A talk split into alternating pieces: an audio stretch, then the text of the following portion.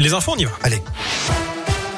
Et à la une, l'Ukraine et le rempart de l'Europe. Les mots aujourd'hui du président ukrainien Volodymyr Zelensky, ovationné par le Parlement italien.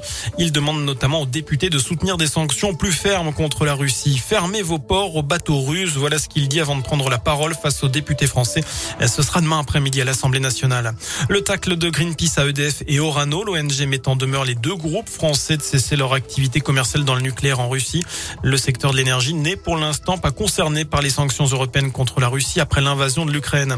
Et puis la France a acheminé hier 25, même 55 tonnes de matériel médical, informatique, du lait pour enfants et des groupes électrogènes vers l'Ukraine. C'est ce que dit le ministère des Affaires étrangères.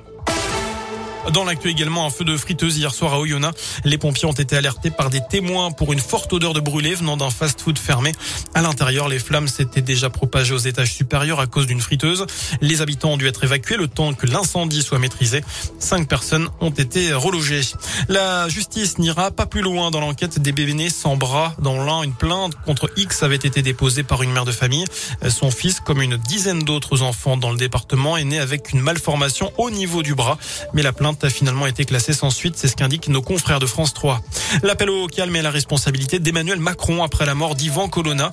Le chef de l'État assure que toute la lumière sera faite sur l'agression de l'indépendantiste corse. Manifestement, il y a un dysfonctionnement très grave, selon Gabriel Attal, le porte-parole du gouvernement, euh, condamné à la perpétuité pour l'assassinat du préfet Erignac. Ivan Colonna est mort hier, trois semaines après avoir été agressé par un co-détenu radicalisé à la prison d'Arles.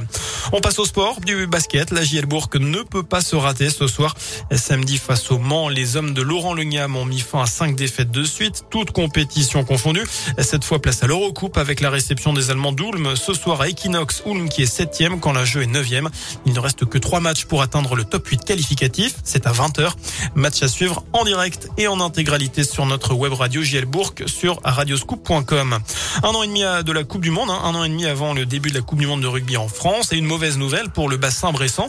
L'Italie a finalement choisi de s'installer à Bourgoin-Jallieu au lieu de Bourg-en-Bresse. Une délégation transalpine avait visité les installations burgiennes en novembre, mais leur choix s'est porté sur le stade Rajon. La squadra Azzurra sera opposée aux All Blacks le 29 septembre et au 15 de France le 6 octobre au Groupama Stadium. En revanche, les All Blacks néo-zélandais seront basés à Lyon au centre d'entraînement du Loup Rugby. L'Australie sera du côté de la Loire. Enfin, un mot euh, des JO 2024 à Paris. Pour terminer, on en sait plus sur la billetterie de l'événement. Le comité d'organisation a dévoilé une partie du calendrier avec 10 millions de billets mis en vente, près de la moitié à 50 euros ou moins, et même un million à seulement 24 euros. Ça démarrera par des ventes de packs pour assister à plusieurs épreuves. Il faudra d'abord s'inscrire en fin d'année pour acheter les premiers billets en février 2023. Voilà pour l'essentiel de l'actu. Excellente fin de journée. Merci beaucoup.